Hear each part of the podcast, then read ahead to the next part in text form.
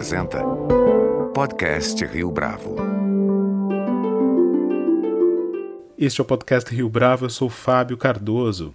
Louis Menin é o autor do livro Free World: Art and Thought in the Cold War. A obra recupera o momento em que os Estados Unidos estavam engajados com o mundo, a ponto de não apenas existir investimentos para a recuperação econômica do Japão e da Europa pós Segunda Guerra Mundial, mas também quando a influência cultural dos Estados Unidos ia muito além das suas fronteiras, que, por sua vez, também se abriam para receber a produção artística, intelectual e criativa de outras nações. Na entrevista que concede ao nosso podcast, Menan, que é autor da New Yorker e professor em Harvard, fala a respeito do livro e aproveita para discutir questões contemporâneas envolvendo a posição dos Estados Unidos no mundo. A entrevista está em inglês. Professor Louis Menan, thank you very much for joining us here today. Thank you for having me on. The name of your latest book is Free World Art and Thought in the Cold War. When you first started writing this book, Did you feel that these cultural achievements of the last century were losing importance in the minds both of young readers and young authors? I did feel that because uh, for the last few years I taught a course uh, at Harvard College that covered a lot of these figures, and I found students were very excited to learn about them because they really they really didn't know very much about them, and what they did know didn't make them feel they were particularly interesting. So when they learned a lot more about them and how to interpret their work, they seemed very excited. So that was encouraging to me to feel that I would have younger readers uh, of the book. Please guide us through your method. How did you choose these those artists and intellectuals who are key figures in your book, from James Baldwin to Tom Hayden? Well, I have a peculiar method of working, which is that I don't make an outline of what the book or the work, the piece is going to be like, because I find that inhibits my creativity as a historian. So I try to follow my nose, so to speak. I try to let the material, as I'm working on it, dictate the shape of the of the project. Um, and in this case, I did realize pretty quickly that I was dealing with a very large canvas. The book is over 700 pages, and that was a little uh, discouraging because I could see that in order to do what I want, had what I was starting to do would take a long time to do. And then I started in 1945. The book covers the period 1945 to 1965, and um, I wrote that chapter, and then I sort of decided, well, what, what should be the next topic, and I wrote a chapter on George Orwell and what should be the next uh, topic, and I wrote a chapter on existentialism. And then at some point early on, I began to see the shape of the book. It just sort of came to me um, as I was writing. And then I organized the chapters as sort of stepping stones that would take the reader from 1945 to 1965. Each chapter takes up a separate person or a separate movement um, and uses that person as a kind of tent pole to organize a discussion of the world in which the person was able to do what they what they did. And I tried to treat each individual figure independently of one another. Tried not to generalize across different art forms and different genres and different intellectual traditions, but just focus on the one figure and that in the world that figure inhabited, with the idea that it, by the end of the book, the reader gets a very full sense of what the conditions for the possibility of writing a book or painting a painting were in this period and how those conditions changed over those 20 years. And how difficult was for you to merge their lives and, and experiences into a narrative? I mean, this huge narrative about the free world. Well, I'm very biographically oriented as an historian because I think, at least what I'm trying to get, is the intersection between the life history of an individual, let's say a painter, and a moment in historical progress, historical evolution that creates the conditions for the possibility of that kind of painter's painting to become important and iconic. Um, so, for example, a painter I talk about very early on is probably quite well known to your listeners is Jackson Pollock. So the question I'm asking is, what enabled Jackson Pollock to paint his strip paintings, which are the famous paintings he started making in 1947? What made it possible for him to do that? And how did those paintings become iconic? How did they become famous and important in the history of American art? So if you think about it just as a graph with two, you know, x and y axis, it's just the intersection between the personal story and the where the social forces are headed. Those can be demographic forces, technological forces, market forces, economic, and so forth, that make it possible for a person like Pollock to do what he did. So each chapter basically, that's basically the form of each chapter uh, fundamentally. So there is a concept in international relations theory called soft power, and I know your book deals with it, although this is not an essay about foreign policy. Is it fair to say that when the United States was actually engaged with the rest of the world, things were easier for America in terms of globalization and international politics?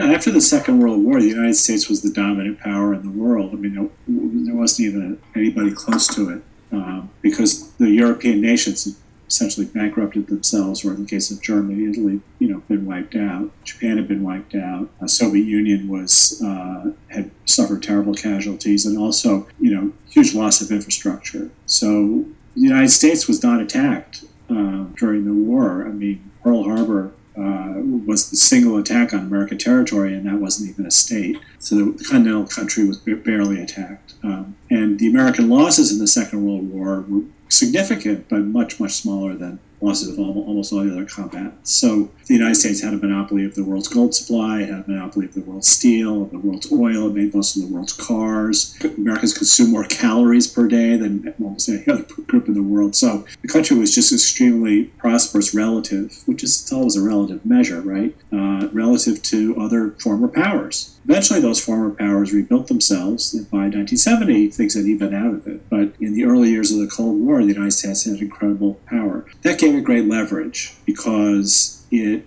was able to make loans and give foreign aid to other countries, particularly in Western Europe, but also other parts of the world, and to use that aid to leverage markets to be open to American products and, and also to establish American military bases around the world, particularly places like Japan. So, um, so yeah, you're, you're completely right. What's I think significant is that although the United States abused its power in the Cold War, without question, by interfering in the politics of other countries, um, it also was regarded for a long time as a very benevolent power because of its because of its wealth. Um, that all changed in the 1960s, but that's where the United States started out from. Remember that in the United States before the war, the Second World War, there was a great deal of isolationist sentiment. Most Americans were not interested in getting involved in foreign wars, and until Pearl Harbor, 1941, there was a strong sentiment against getting involved in the war Germany was fighting in Europe. Um, it wasn't really until until Pearl Harbor that, that Americans suddenly decided they wanted to get into the war.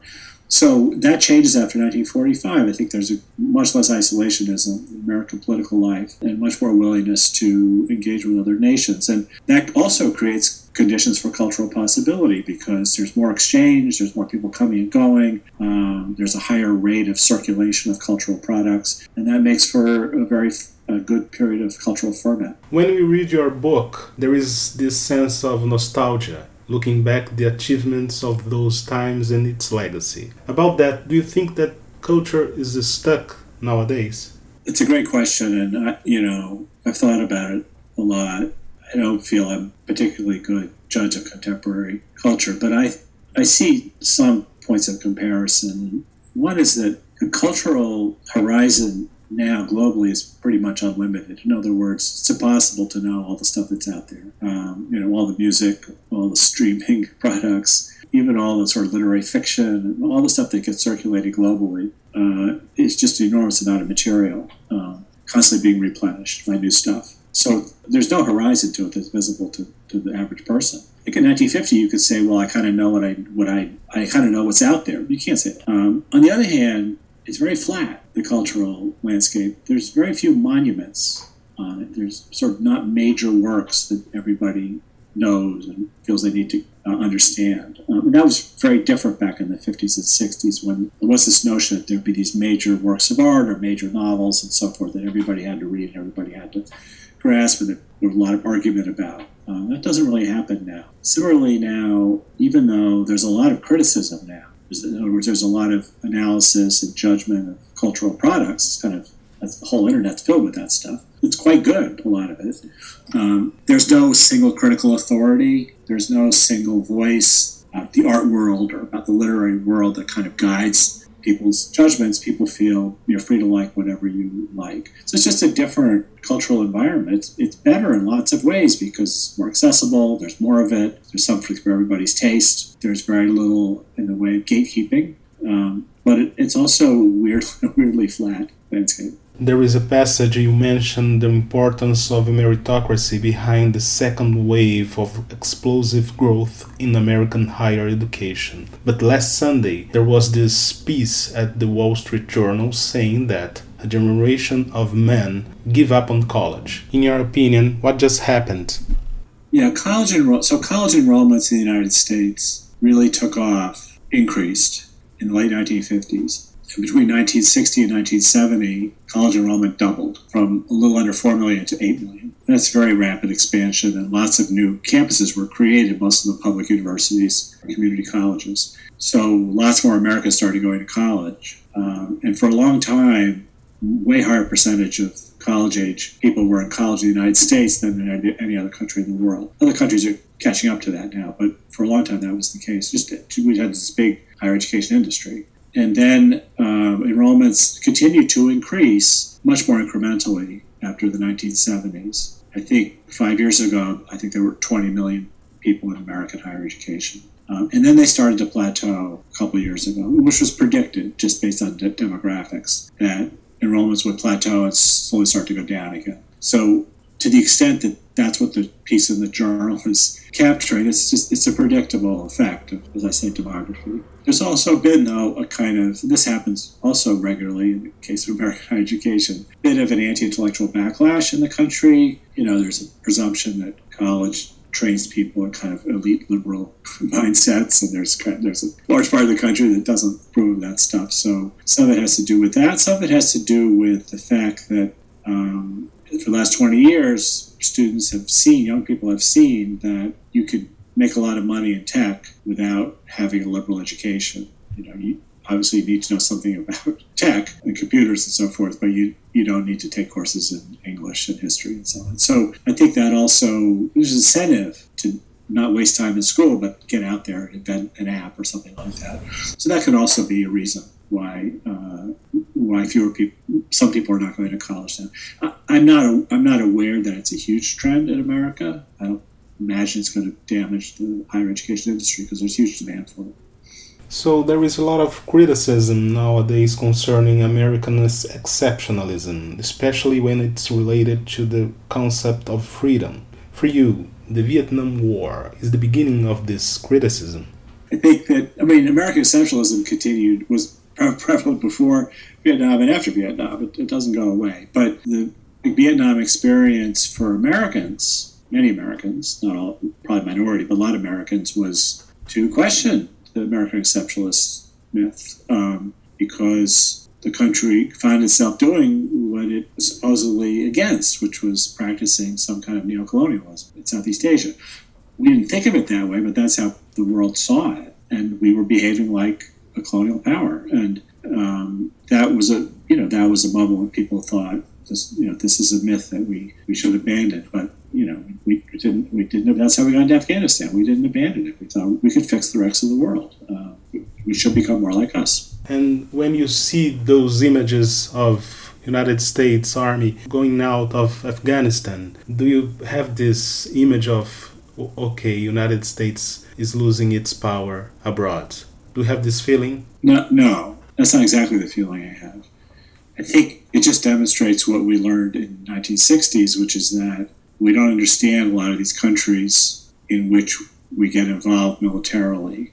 We think we can fix them, um, and we and to, to be like us, and, and we can't. We inevitably fail. There's just not a lot of success stories of American intervention of that kind, where we send in troops, you know, and uh, and fix the, fix the country so it's more like the way we want it to be. We were able to do that in Japan because we destroyed Japan in the war. So there's very little left of that country. It got flattened by not just the two atomic bombs, but by a year years of firebombing. We just wiped out Japanese cities. We destroyed most of their infrastructure. You know, most of their rolling stock. I mean, it just was very little left in the country, and we rebuilt it such that by 1960s it was experiencing phenomenal growth rates of over 11% per annum, which is which is unprecedented in world history.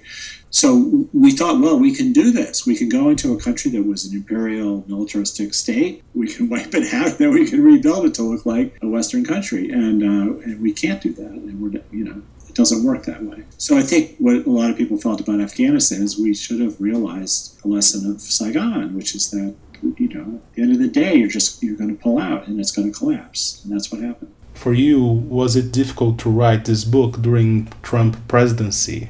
How was it? It's true. Uh, I wrote. I started writing it long before Trump was elected, but I finished it when Trump was president. I didn't. At the time I finished, I don't think I thought too much about relationship between the book and what was going on here politically. But after I finished it and it was going into press, we were, you know, making changes and so forth. Biden was elected, and that did feel like there was a connection because one of the things that I write about in the book, which I think is true of this time is that after 1945, people felt they could start over, not just in the United States, particularly not just in the United States, because the world had been through a Great Depression that lasted almost 10 years before that, and then it been through this World War It lasted almost six years. So it's just a terrible period in world history. And people wanted to turn the page after 1945. They wanted to start over. And that feeling of possibility is, can be very exciting moment in cultural history when people think I can reinvent music, I can reinvent painting, I can reinvent cinema, and um, rethink, you know, government. Um, at least are very creative things that people do, books that people write, movements that people start, and you know, art that people make. And um, I felt when Biden was elected, there was a, I felt a little bit of that. There was sort of a breathing space because political politics in the United States for five years have pretty much been a nightmare. And just that we could sort of put that aside, we could turn the page, we could forget about that. Know, it turns out, of course, that doesn't really go away that easily. But um, but it that did feel like a connection. And then I thought it's a my book in that sense is a chance to look back on this earlier period of breathing space or openness to possibility and see what people made of the opportunity back then. So, what's more difficult for you nowadays? Your work as a professor at Harvard University or your work as a writer at New Yorker magazine? I, feel like the same, I feel like the same person in both jobs. Um, I don't feel there's any disconnect between my scholarly career my journalistic career. I think I'm lucky that the work, kind of writing I nor- naturally do, is just commercial enough to for me to have a career as a magazine writer and just scholarly enough to me for me to have a career as a professor. So I don't I feel don't feel any tension between those two two roles, um, and I feel very fortunate that it's just it just happened that I write in a way that, that seems to work in both worlds. Professor Louis Menan, thank you very much for this interview. Thank you, Fabio. It's nice talking to you. Este foi mais um podcast Rio Bravo. Você pode comentar essa entrevista no nosso perfil do Twitter, arroba podcast Rio Bravo, ou no Facebook da Rio Bravo. A nossa lista completa de entrevistas está disponível no Apple Podcasts, no Deezer, no Google Podcasts, no SoundCloud e no Spotify. E no aplicativo O Guia Financeiro, além dos nossos podcasts, você encontra muito mais conteúdo sobre o mundo da economia em diversos formatos.